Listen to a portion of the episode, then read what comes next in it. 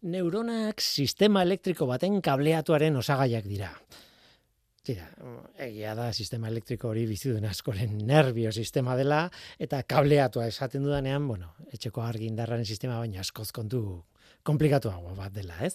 Baina antzekotasun asko badituzte. E, batez ere seinal elektrikoaren ikuspuntutik. Neurona bat zelula bada, bai, bale, baina berezia. Zelula horren kanpoko paretak eroaten duelako seinal elektrikoa. Hori da beste, zelulet, beste zeluletan gertatzen ez dena. Eta beraz, neuronen zerinietako bat da nerviosistemen elektrizitatea edo seinale elektrikori kontrolatu eta leku batetik bestera eramatea. Horregatik neuronen arteko konexioak puskatzen direnean tragedia handi bada. Seinale elektrikoaren mugimendua eten egiten da eta neurona horiek kontrolatzen duten funtzioa galdo egiten da. Kasu batzuetan ibiltzeko gaitasuna bera ere izan daiteke edo beste efektuko erragoren bat ere bai, badakizue. Tira, sistema elektriko moduan ari naiz hitz egiten. Sistema elektriko organiko horretan puskatutakoa berriz ere lotzea ez da bater erraza. Baina zintzialari asko ari dira lanean helburu horrekin. Hemen adibidez, ez? Donostian zik biomagune zentroan adibidez, karbonozko nanodien inguru batean jarrita neuronak ba, saiatzen ari dira neuronen arteko konexio berriak edo sorrerak, e, konexioen sorrerak estimulatzen edo ea zer ematen duen bideo horrek, baina bueno, itxura oso du, ikusiko dugu. Baina gaur fizikarien eta medikuen arteko elkarlana azpimarratu nahi nuen eta horregatik ari naiz honi buruz. Antzeko beste albiste batez eh, baliatuko naiz. Hemendik urruti estatu batuetako Rice Unibertsitatean fizikariek ikertzen dituzten material oso arraro horietako bat garatu dute helburu berarekin neuronen arteko konexioak sorrarazteko. Joshua Chen izeneko ikertzailea zientzialaria eta taldekideek argitaratu dituzte emaitzak Nature Communications aldizkarian egin dute ikerketa berezi bat material horretan.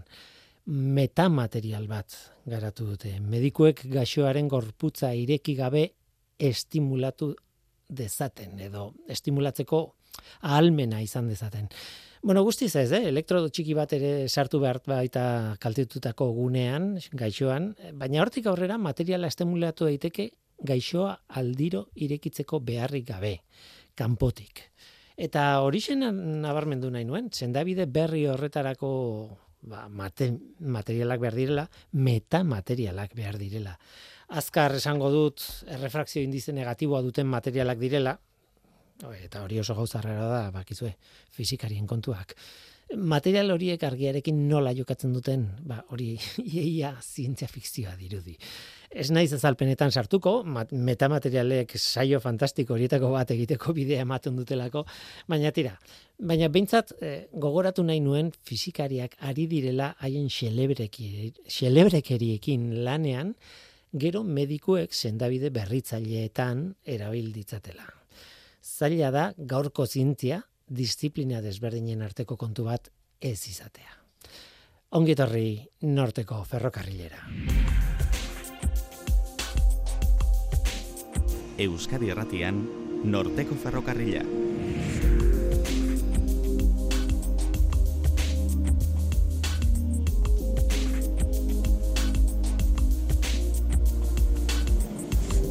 Kaixo denoi, zer moduz, ni Guillermo naiz eta entzuten ari zareten hau Euskadi Irratia. Gaurtik aurrera kolaboratzaile berria izango dugu Norteko Ferrokarrilean Lide Arana biokimikariak, ba horixe, biokimikaren barruko kontuak ekarreko dizkigu.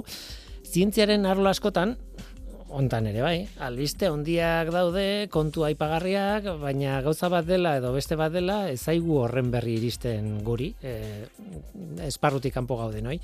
Tira, ba, biokimikaren munduan barruan, orain konplize bat dugu, mm, bertan zertaz hitz egiten den jakiteko. Gaur gai polit bat ekarri digu lidek, e, motor molekularrak, izena ez da tontakeria bat bueltak ematen dituen egiturak dira, bai, ba, motorra, ez, hori bai, molekulen tamainakoak eta gure zelulatan instalatuta ditugunak, instalatuta esan nahi dut, berez ditugunak. E, naturaren soluzio ezin hobe horietako bat da, e, baina soluzioa zer soluzionatzeko? Ba, lidea eranak gaur kontatuko digu testu ingurua zein den. Gero Eluiarko Daniel Solabarri eta Arrizabalaga ere izango da gurekin. Urtero izaten den arrazoi berarengatik. Ark eta haren lankideek martxan jarri dutelako aurtengo zientzia azokaren edizioa. Elu jarrek antolatzen duen proiektu polit bat da, ikasturte ia osoan, bueno, lanean aritzen dira ikasle gazteek zientziako proiektu batean murgiltzen, murgildutako e, lana hartzen dute, bueno, irakasleekin eta ikertzaile profesionalekin batera, haien laguntzarekin, eta udaberrian publikoki aurkezten dituzte lordutako emaitzak. Zientzia azoka izena emateko epea zabaldu da dagoeneko. Guazen ba, hau da, norteko ferrokarrila, zientziaz betetako hitzak.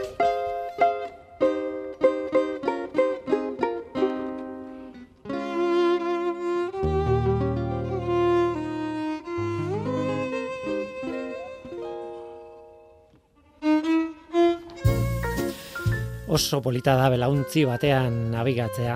Mm, aize pixka batek bultzatuta itsasoan zehar bidaiatzeko, mugitzeko, mm, alegia, nabigatzeko, ez? Ba, soinuri gabe nabigatzen da, belauntzi batean, eta erregairik erregabe. Hm, erregairik erregabe, seguro. Bueno, aizea da bilen bitartean, bai. Edo portuan sartzeko maniobra komplikatuak egin beharrez diren bitartean, ba, bai baina belauntziek motor bat ere izaten dute beti beti horrelakoetan laguntzeko.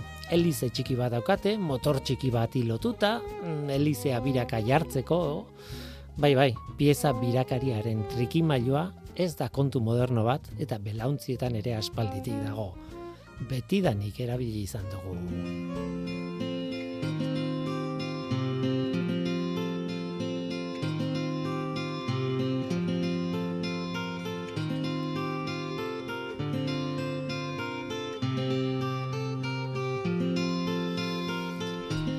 Lide Arana Urbieta kaixo ongi etorri.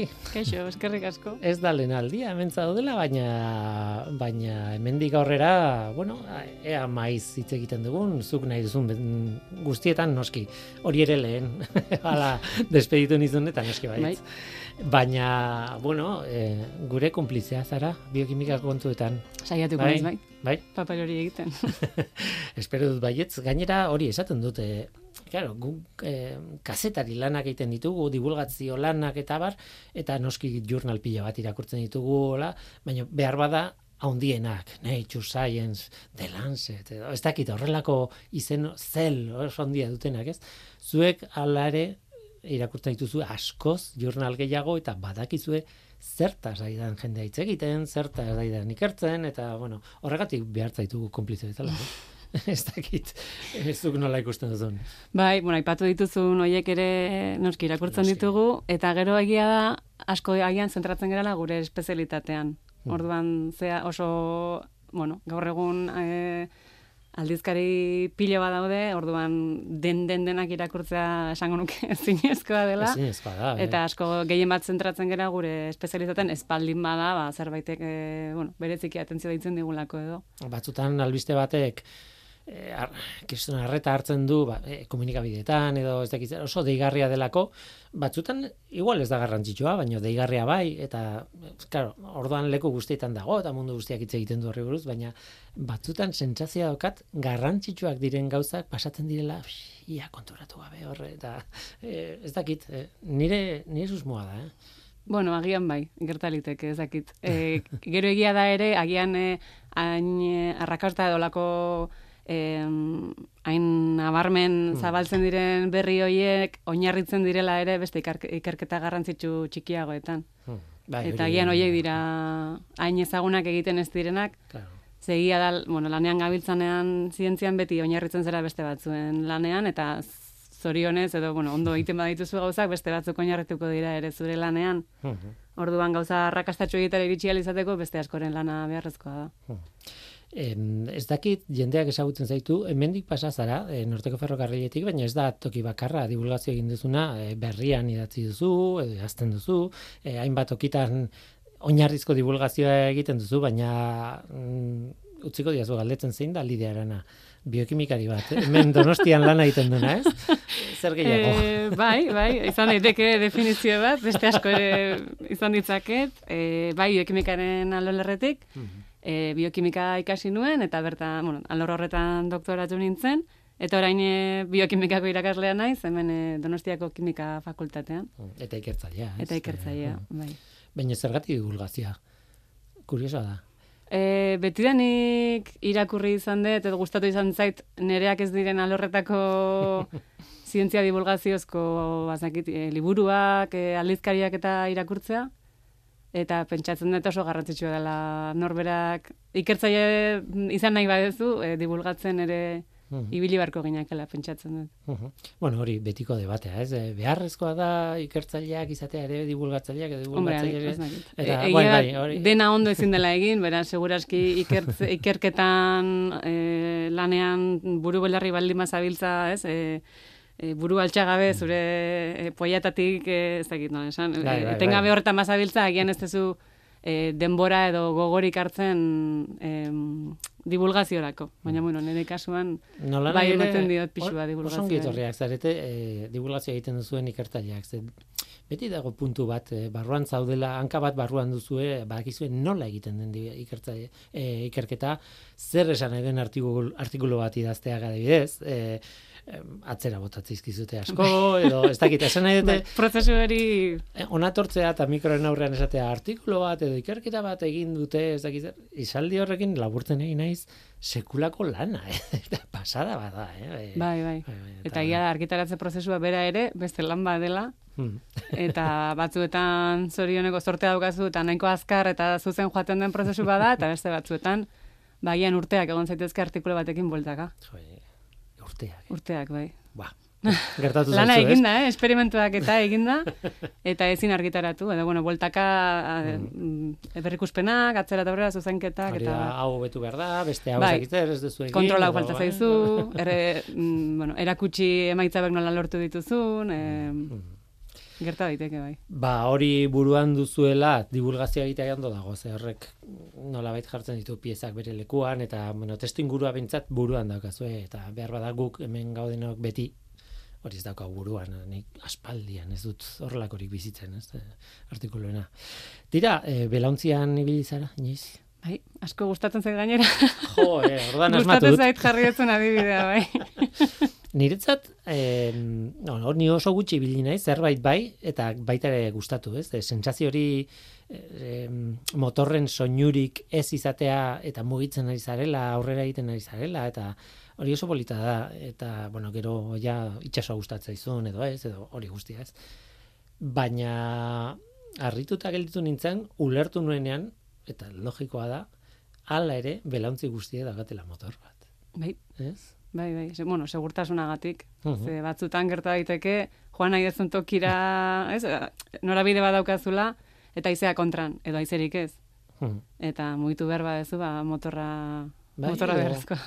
Edo beti, kurioso intzait, donostiarra izan da ni ere, ba, e, ikuste dituzu belauntziak ateratzen portutik, zuzen zuzen doaz, baino e, bela nagusia, ez dakit nola ditzen den, e, bela undiena, edo bueno, maior, edo, bueno, e, hori zabalduta, ez? Eta esatezu, bueno, a ber, e, motor batekin ari dira, zergatik dute zabalduta, horrek laguntzen die balantze gutxigo egiten. Hori belauntzi batean beti e, irikitzen duzu bela hori, egonkortasuna ematen dulako. Eta azten zea ulertzen, nola funtzionatzen duten, ez? Baina portuan sartu eta ateratzeko, beti, beti, beti, bueno, esango nuke, e, erabiltzen dutela gutxienez motor txiki bat, ez? Mhm. Eta eta polita da bueno, pentsatzea nost, fantasia horren gatea, romantizismo horren azpin, badagoela motortxo bat bazpa ere. Bai, bai, ni motorri gabezak eta terako nintzaken, eh? eta hau dena zergatik, ba, guk ere, e, gure zelula, gure organi, e, bueno, materia organiko honetan, edo gure e, biokimikan, ez? Bueno, gure, gure sistema natural hontan, ere ditugulako motor molekularrak eta mhm. oso gai polita iruditzen zait. Bai, bai, bai, e, aipatutako adibide hori, ez elizeak itxasontziak mugitzeko modu hori, horrelako motor molekularrak baditugu, gure gure zeluletan edo bakterioetan, bereziki igual e, erres ikusten da, bakterio baten mugimenduaren oinarrian errotazio mugimendu badago, Elize batek egiten duen antzera belauntzi bate. Ze benetan da o pieza bat errotatzen duena, bai. bueno, bat ez baino gehiago. Bai, bueno, bai. bakterioen kasuan bai, e, gure kasua, bueno, giza gorputzean horrelako flageloa daukan zelula bak, bakarra espermatozoidea litzateke, eta kasu honetan ez da errotazioa, baina bai da olako mm, vibrazio antzeko mugimendu bat, oinarrian e, antzerako motor molekularretan oinarritzen dena, eta horri esker mugitzen dira zelulak. Eta ez bakarrik zelulak, zelula barnean ditugun e, bueno, osagai guztiak, e, izan organuloak, izan proteinak, izan erreneak, hoiek mugitu egin behar dira, garraiatu egin behar dira, eta garraio guzti hori kontrolatzen da motor, motor molekularren bidez. Bizka bat atzera egin da, espermatozoideen mugimendua, bueno, elize moduko isatxa daukate, eta flagelo bat moduko bat, mm eta, eta elize itxuran mugitzen du aurrera egiteko. E, hori motor molekular baten bueno, ondorioa ez da, ez, zuzenean. Barnean dauden e, miosina proteinak, motor molekular horiek, eragiten diete, e, bueno, isatxaren barnean dauden egitura zuntzei, Ez da inbeste errotazioa, baizik nolabaiteko kontrakzio alde baterakoa, orduan sortzen da, isatxorren ikusi izan ditugun, espermatozoideen mugimendu horiek mugiarazten dutenak. Eta esteetako epitelioan ere, baditugolako, bueno, egitura batzuk ere mugitzen direnak. Ah, antzerako, ez da, ez da zehazki errotatzen duen motore bat, baina, baina bai antzeko oinarri bat dauka, eta da e, motor molekular bat dagoela bertan, gai dena energia eraldatzeko e, lan bat edo mugimendu bat egiteko. Claro, hor da kontua, ez? E, azkenean motor hitza erabiltzen dugunean, be, gure mundu mekanikoan ere baina baldin batzu, hori da, energia eta mugimenduaren arteko e, konbertsioa egiten duen makina bada, azkenean, ez? E, bai, oinarrian landu genuen, o, ikasi genuen hau egiten e, industrializazio garaian, ez? E, e, ikasi zenean edo lortu zenean energia lana egiteko bideratzeko makinak egiten, ba, lortu genituen motorrak eta horrelako bueno, makinak eta beste e, industriako beste egitura horiek, eta kontua da gure barnean dauden molekula hauek ere gaitasuna dutela energia erabili eta energia horrekin lana, bueno, lana egitera energia hori bideratzeko. Izan daiteke mugimendurako, ba izan daiteke errotazio mugimendua edo mugimendu linealerako, edo izan daiteke beste motateko ba garraioa egiteko. Eta bar, hor oinarrian dagoena da, gehienek oinarrian dutena da, barnean dutela entzima bat, hau da, erreakzio bat katalizatzeko gaitasuna daukan mm, proteina bat dute, eta erregaia, ba, izan beharrean gasolina, edo beste mota bateko energia, kasu honetan erregaia izango litzateke molekula berezi bat, e, adenosin trifosfatoa esaten zaiona, Eta ezagutzen dugu, ba, beste hizkuntza kolokialago batean, e, txampon energetiko moduan.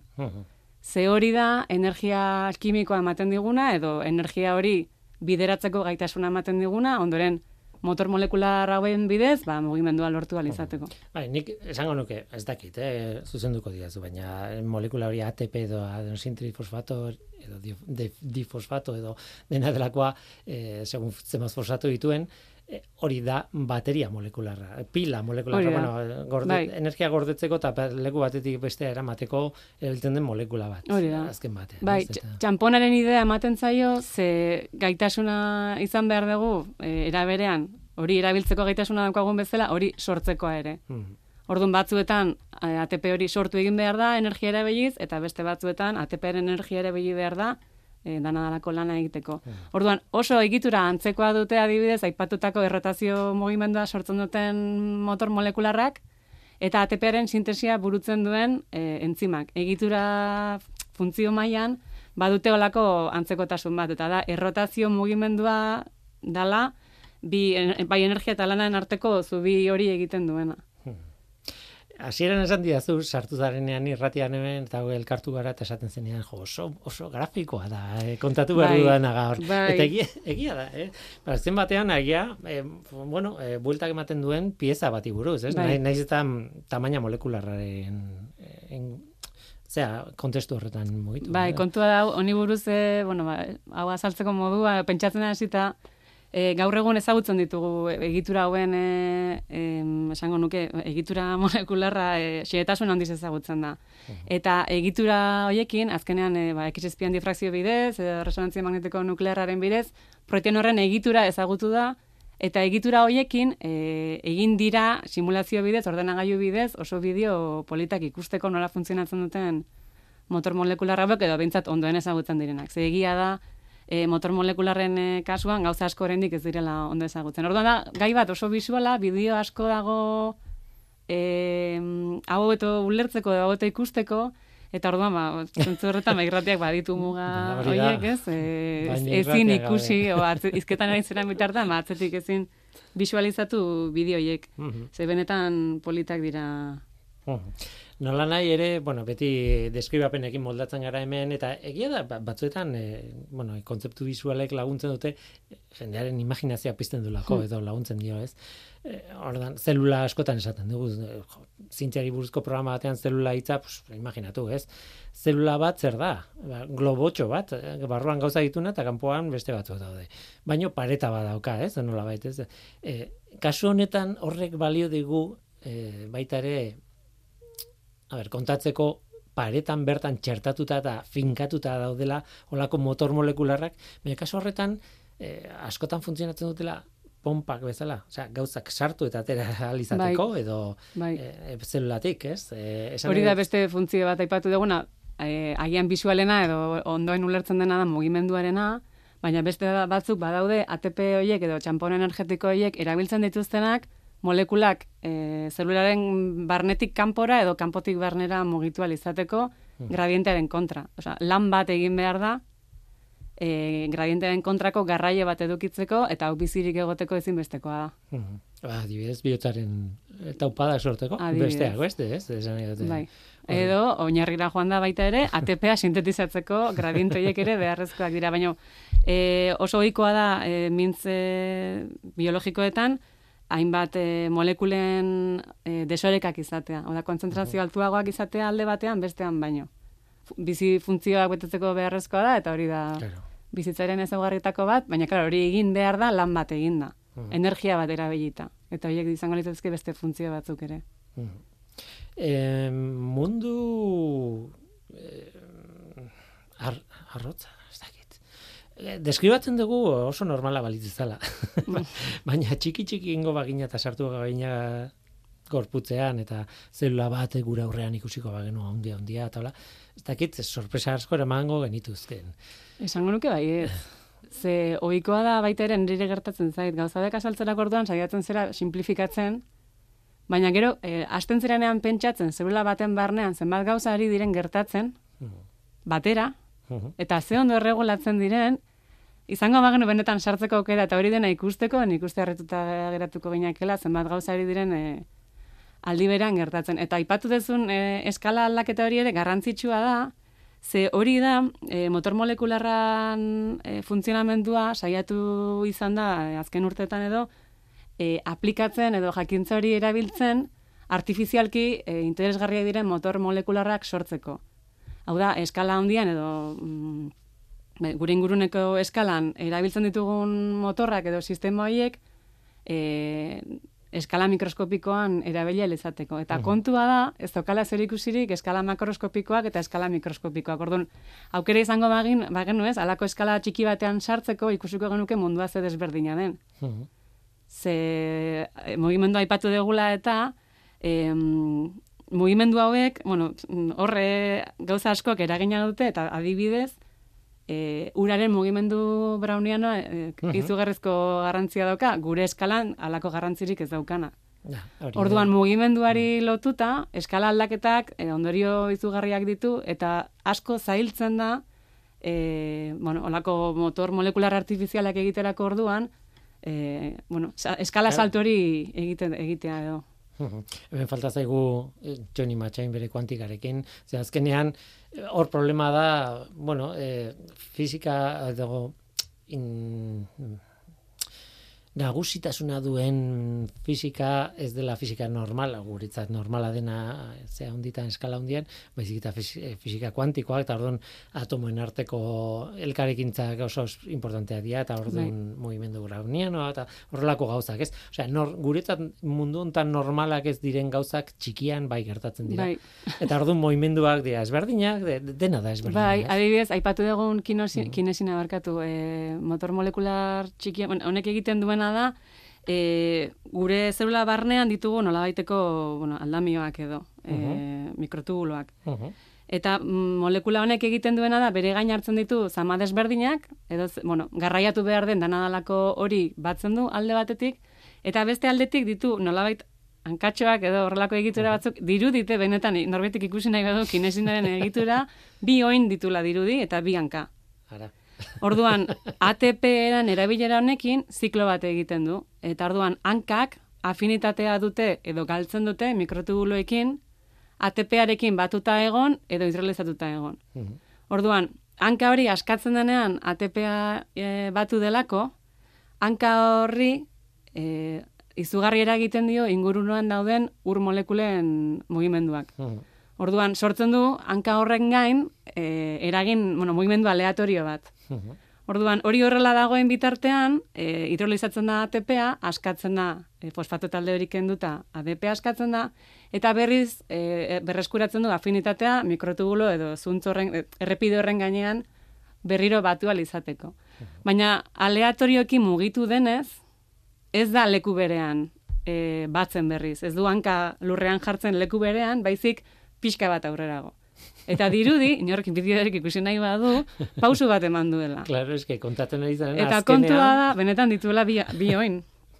Orduan hau ziklikoki errepikatzen da, eta zikloiek asimetrikoak dira, hau da ez da beti e, lotzen lehenago zegoen tokian, baizik normalean pausu bat aurrerago, bueno, aleatorioa da, eta gerta daitezka bat gauza, baino, e, batura netoa edo da, kinesina horrek, pixkanaka pausuak ematen, mugitzen duela lotuta daraman danadalakoa nukleoaren ingurutik mintz plasmatikora. Esan dezagun, e, zelularen zentrutik e, periferiara. Garraio lari bat. Bai, eta garraio molekula honi esker, garraia daitezke organuluak, e, proteinak, e, RNA mezulariak, eta bar. Eta kinesinak zehazki egiten duen e, norabidea, edo barkatu, norantza, litzateke nukleotik mintz plasmatikora, hau da, zentrutik kanpora, Eta bada, beste proteina bat kontrako bidea egiten duena. Eta aldi berean izan ditzakegu kinasina alde batera, eta kontrako bidea egiten du dineina deitzen den beste e, motor molekular batek, eta adibidez, e, hainbat esperimentu dut, eta bideo oso polita da, badaude virus batzuk, txertatzen direnak edo batzen direnak e, dineina molekula hauetara, nukleora iritsi izateko. Nola baiteko autopistako garraio da. Orduan, hori dena etengabeari da e, gertatzen. Eta da, benetan, e, bueno. Claro. Eta hitz egiten ari zinen ala, ni imaginatzen nintzen, e, hori nola de montre erabildezak egun guk, ez? Eta argi dago baietz, ez? Hor badaukagu, hori, oinez dijoena, bale, baina garraiatzen digun norabide batean edo bestean edo kontrakoan, garra, gauzak garraiatzen ditugun dizkigun e, zea bat, molekula bat azken bai. batean, eh, zea proteina bat. Eta beraz ez da bakarrik naturak nola funtzionatzen duen, hori flipantea da baizik eta guk ere nola erabil dezakegun hori eskala mikroskopikoan, ez? Hori da. Orduan, interes berezia dute motor molekularren, balakat, molekularren azterketak noski ulertzeko nola funtzionatzen duten, ze oraindik gauza asko ez dakizkigu. Hmm. Baina baita ere jakintza hori aplika daitekelako gure helburuko lanak edo mugimenduak lortu alizateko. Hmm. Eta aplikazio eremu zabal bat izan daiteke adibidez, e, farmakoen garraioa, garraio selektiboa, baita ere nanosentsoren garapena, eta bueno, horlako er, aplikazio eremu asko ditu. Uh -huh. Flipantea da. Bai. niretzat bai. e, flipantea da ere bai, niretzat harrigarria da adibidez e, hori ikusi alizatea. Zuk etengabe aipatzen nahi zaren bideo hiek daude, bai. ez dakit, esperimentuak eta hori bai. arrapatzea bideo batean. Bai, bueno, hori, claro, azkar batean kontatzen da, baina... Bai, bai, bai, hori sekulakoa da, eh? Mm -hmm. dute, zelula baten barruan zer gertatzen ari den, eta maia molekularrean, eta oina itxura duten... Karo, hie dira, azken finean ordena dako simulazio batzuk, e, egitura ezagutzen claro. delako, eta gero baita ere, e, bueno, e, beste teknika askoren bitartez, hainbat informazio lortu da, eta informazio hori guzti hori e, batu ondoren atera den ondorioa hori da. Ez dela kamera bat sartu dugula, zela batean eta ikusi dugula hori horrela denek. Baina ziur gaude horretaz, hori ere bai. Bai, hori ere bai. Bai, bai, bai. Mm. Beraz, eh, eh, bueno, nanu mundu horretarako ez dakit, eh, mm, produkzio cinematografiko moduko bat lortzen dugu, ber, benetako kamera batera gabe. Mm -hmm. e, flipantea Bai. ba, em, utziko dugu hemen, ez, bueno, harikara bueltaka kontu honekin, eta, eta nik uste ja imaginatu dugula, baina utzi baino lehen, eta kolaborazio hau eten baino lehen, mm, nahi nuke kontatzea ze bilatu behar dute e, ikusi nahi dutenek, ba ez dakit YouTubeen dagoen bideoren bat, edo mm, non dagoen, edo e, planteatzen ari zaren mhm. hori bilatzeko nolako bilaketa egin beharko du lukete? Ba, YouTubeen bertan, e, oroar normalean informazio asko goten da inglesez. Mhm. Beraz, jarri beharko genuke mm e, molekular motors, edo horrelako itzen bat, eta horra saltzen dira bideo asko, badago beste bat oso polita, ez barne bizitza deitzen den animazioa da, eta da hori hainbat simulazioen arteko, bueno, batura bada, olako animazio bada, azaltzen dira beste gauzan artean aipatutako motor molekularrak eta gero badaude baita ere e, mundu honetan e, asko ikertu duen e, gizon bat e, Ron Bale, bueno, R O N U e, barkatu e, bai, V A L e, berak egindako azalpen batzu nahiko oso interesgarriak eta berak e, itz, itzaldian zehar jartzen ditu bere atzean edo olako e, esperimentu desberdinek emandako emaitzak eta hor hor ere irudikatu dezakegu pixka bat nola funtzionatzen duten molekula hauek. Uh Tira ba hor dago aukera nik egingo egin ningoet bilatuko dut eta ikusi nahi dut. Bai. Ikusi zaitut eh, aurpegi emozionatuta eta eskuekin kriston lan egiten hori, claro, irratiko entzuleek ez dute ikusten, baina mm. sartuta zaudela, zu ere grafikoki, mentalki, grafikoki eskuekin naizea. bai, bai, eta horrek adirazten duen zuzen ere, hori oso, oso mugimenduko gaia aukeratu dugula, bai, bai, oso mekanikoa, azken batean, ez? biologikoa, baina mekanikoa, ez? Bai. Tira motor molekularra, zeinek esango luke guk ere gure barruan, gure zelula guztietan dazkaula biratzen eta ari dien pieza batzuk mila gauza egiteko eta hori gabe ez ginakela biziko. Mm -hmm. Lidia erana, placer bat zurekin egotea. Berdin, eskerrik asko egon. Eta, bueno, nahi zunean, bakizu, e, ondo datortzizunean, ja pixka nazkatzen zen e, hor laborategian, lasai esaidazu Willy, ba no irratira pizka relajatzea edo eta eta ondo pasatzea. Ondo, ondo. Lide besarkada bat. Berdin. Zientzia.eus Zientziari buruzko albisteak. Audioak, bideoak, agenda, argazkiak. Milaka eduki gune bakar batean. Elujarren zientzia ataria zure eskura.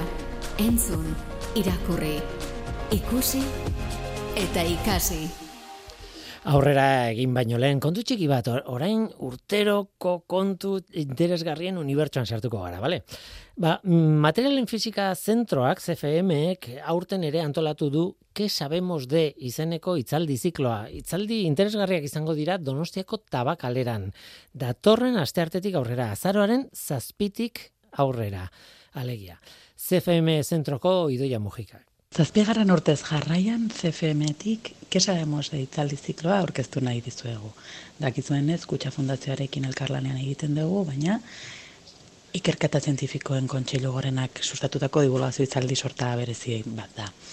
Mm, benetan jakin mina inspiratuta dagoela eta beti ere saiatzen gera ba, gai interesgarriak eta egunerokoak ekartzen. Adibidez, aurten, bueno, azarotik hasita, Azaroaren zazpian, aste artea, daukagun lehenengo itzordua, Almudena Alonso Herreroekin. Las galaxias antes de que fuesen galaxias izango da bere itzaldia. Itzaldi guztiak mm, doakoak dira, eta sarrerarik ez da hartu behar, aurretik, ba, aforoa bete arte irekita gongo gara. Beste itzordu bat eukiko dugu azararan hogeita, batean Jorge Sánchez Oladorekin. Berak porlana zitze egingo dugu, porlana berdea, ote dan, eta porlana berdea izan ote daiteken, berdea dio ekologikoa, esan nahi dut, edo jasangarria. Lara Joreti Iglesias ere, adimen artifizialarekin, eh, medikuntzan aplikatuta, eta Antonio Txikalarak itxiko du zikloa. Aurten gaina berrikuntza bat ekarri dugu. E, ez dugu bakarrekan zientzia zitzegin nahi, baita, baita zientzialari eta zitzegin nahi horregatikan, parekoen arteko elkarrizketak egingo dira. Zer esan nahi du hau, ba, dialogo bat sortu nahi degula, eta itzaliaren ondoren, lagun bat etorreko dala, ba, Silvia Bonoli, Nineu, Kole Garzia Etxebarria, Sara Barja, itzali bakoitzean bat, elkarrizketatu alizateko ba, izlaria izan dana egun horretan. Bueno, danak itxaiten zaituztegu, gurera, badakizu eta bakaleran izaten dala, mm, aurten arratsaleko seiter ditan, eta mesedez hartu zaitezte cfm.ehu.eus gure atarian eta hor topatuko duzue informazio guztia. Horixe ba, eskerrik asko idoia. E, datorren astetik aurrera beraz, ke sabemos de itzaldi zikloa tira eta urteroko kontuen unibertsotik irten gabe, ba urrengo kontua elujarrek antolatzen duen zientzia azokan izena emateko epea ireki da.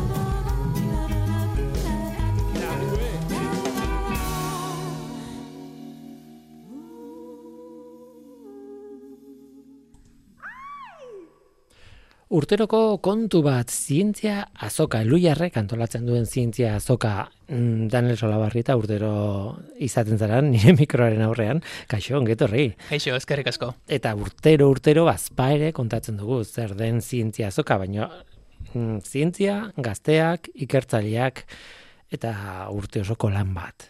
Bai hori da, gazteak aurten ere egongo dira ikasturtean zer egingo dituzten zientzia eta teknologia proiektuak, e, kalean jendeari orkesten.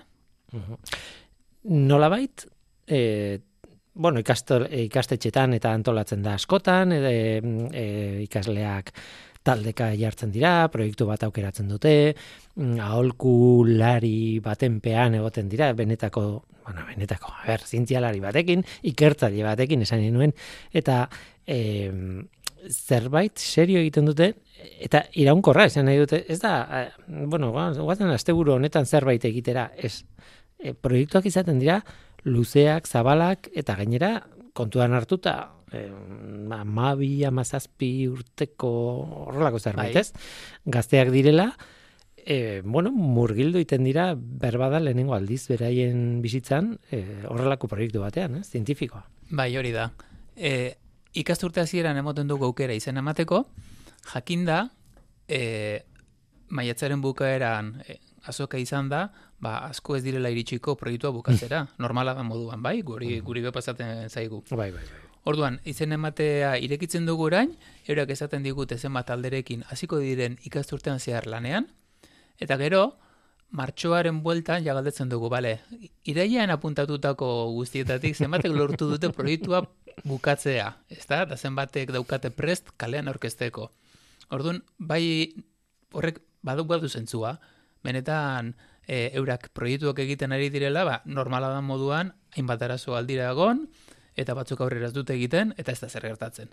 Orduan, bueno, pixka bat ikasten dute, ikertze hori benetan nolakoa dan. Bai, bai, batzuetan inora eramaten ez duen proiektu bat, edo, edo zuk esaten duzuna, ez, e, gauzatu ezin dena, beste mhm. arrazoi batzuen gatik.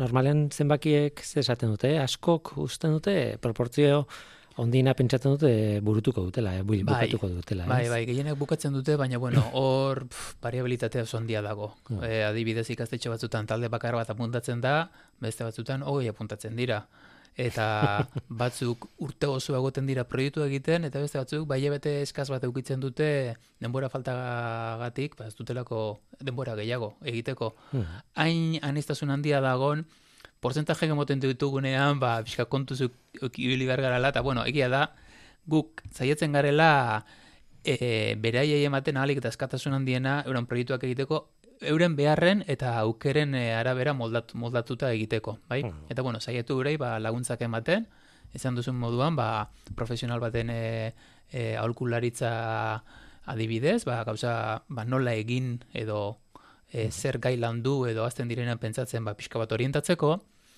eta gero aurreko urteetan hasitako bidetik, hasi garena da tarteko zeintziazoka gero antolatzen.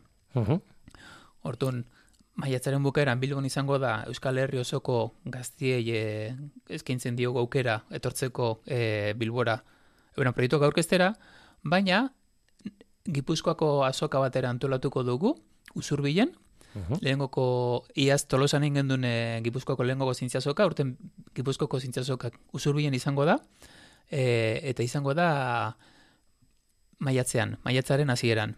E, eta horretara bakarrik al izango dira joan Gipuzkoako gazteak. Orduan Gipuzkoako gazte hauek edukiko dute aukera jateko bai Usurbilera eta bai Bilbora.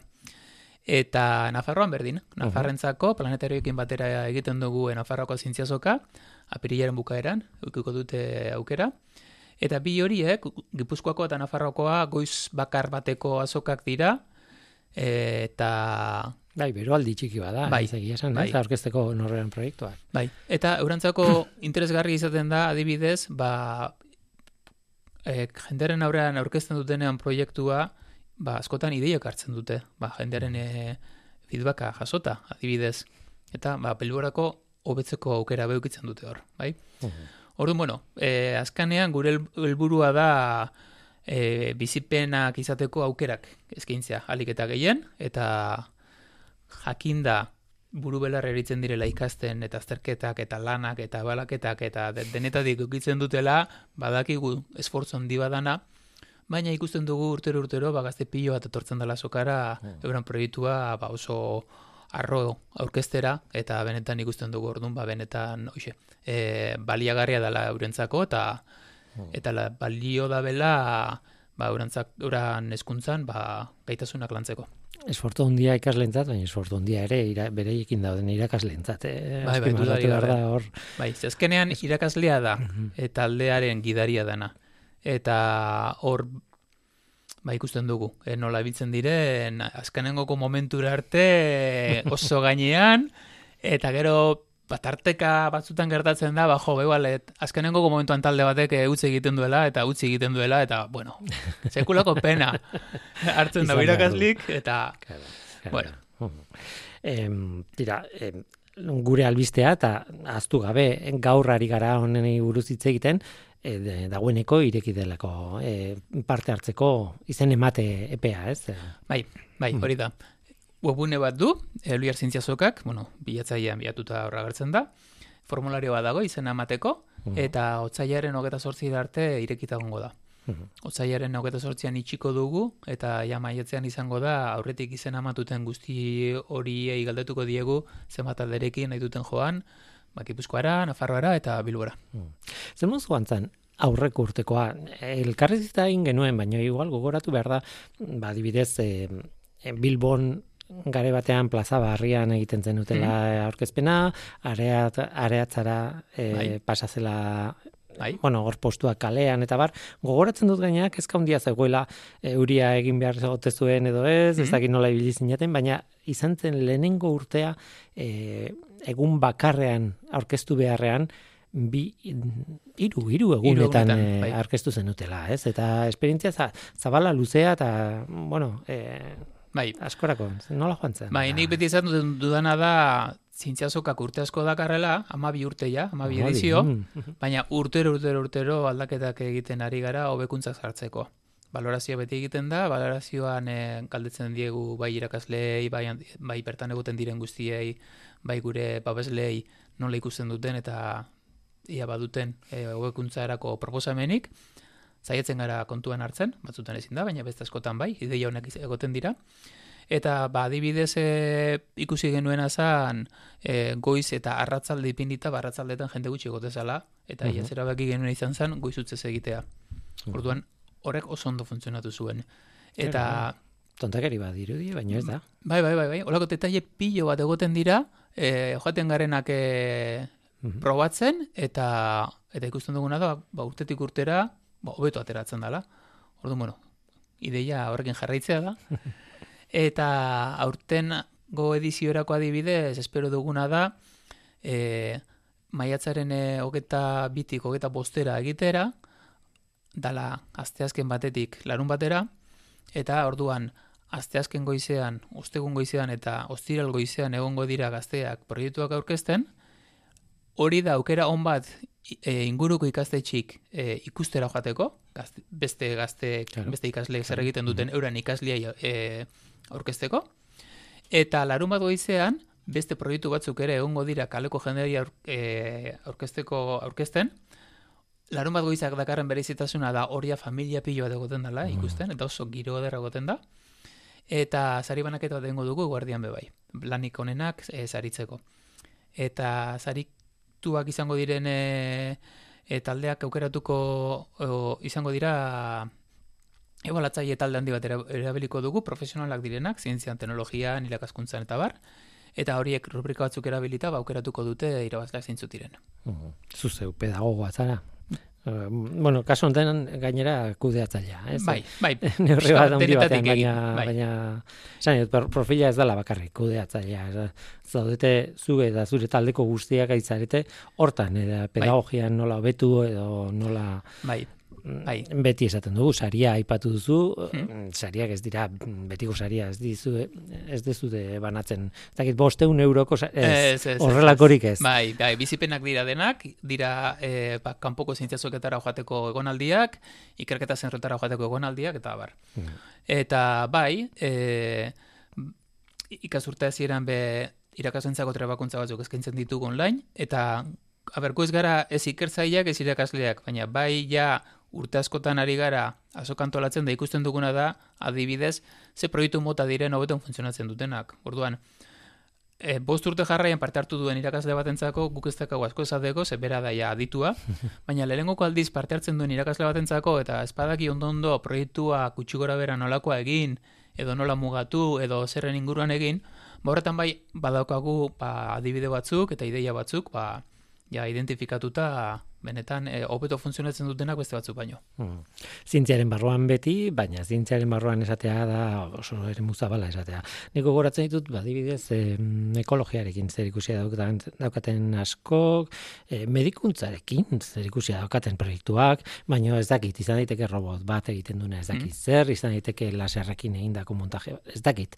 E, horren, karo, horrela esan da, Mm, ez dakit, igual burura tortzen zaigu pelikulatan hainbestetan ikusi dugun zientziako proiektua eta bai, titutora. Bai. ez bai. da hori, ez da hori. Zerbait landuagoa da, proiektu oso badago horren atzean. Bai, guk e, eskatzen duguna da ikerkuntza minimo bat egotea. Ez izatea, ez lan bibliografiko bat, ez da ba, proiektu artistiko bat, eskultura bat adibidez, ba, mm. artelan badata ba, hori be, horrek bez karkabidarik. Baina e, ikerketa minimo bat badauka, e, posible da zintzazokan orkestu.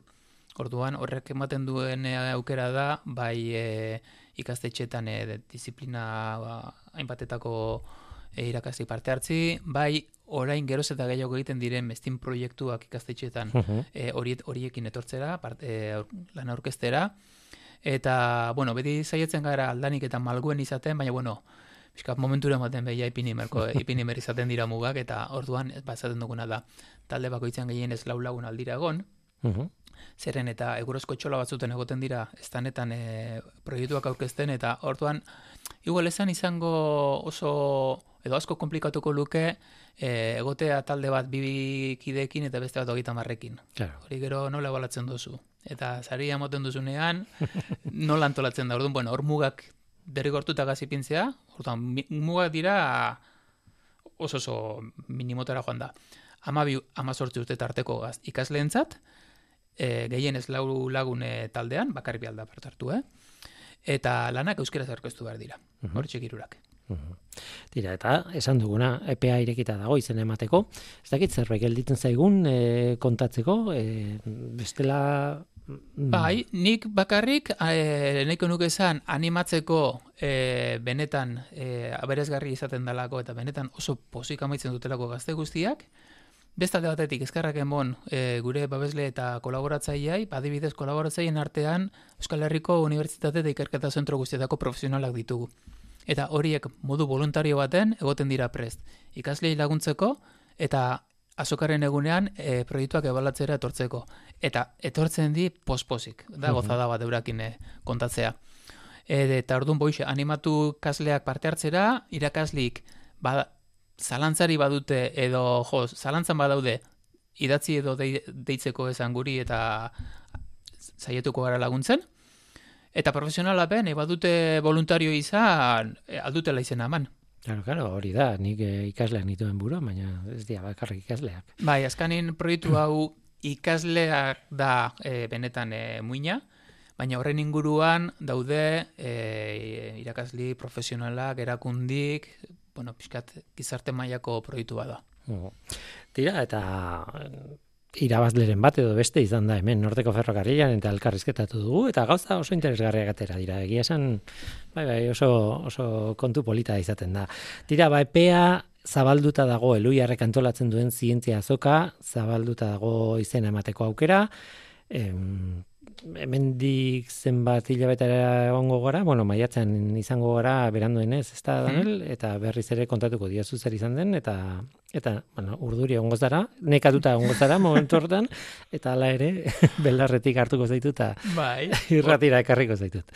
Ordurako gipuzkoako eta nafarroko azokak eh, eginda Hori da. egongo dira, osea, que ia bakarri bilboko faltako da, eta, bueno.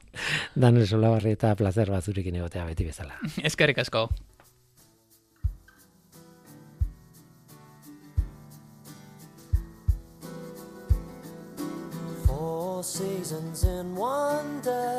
Ba, onaino gaurkoa, gaur gurekin Lidia Arana, Idoia Mujika eta Daniel Solabarrieta izan dira. Eskerrik asko irurei, eta eskerrik asko zuri ere bai entzule, badakizu. Gu, hemen gaude. Norteko, abildua, eitb.eus. Gaur teknikaria Mikel Olazabal izan da, eta mikroen aurrean ni Guillermo Roa, Eluiar Zientzia taldearen izenean. Datorren astean gehiago, ordura erte ondo izan, agur. like seasons in one day. Smiling as the shit comes down. You can tell a man from what he has to say. Everything gets turned around. And I will risk my neck again, again. You can take me where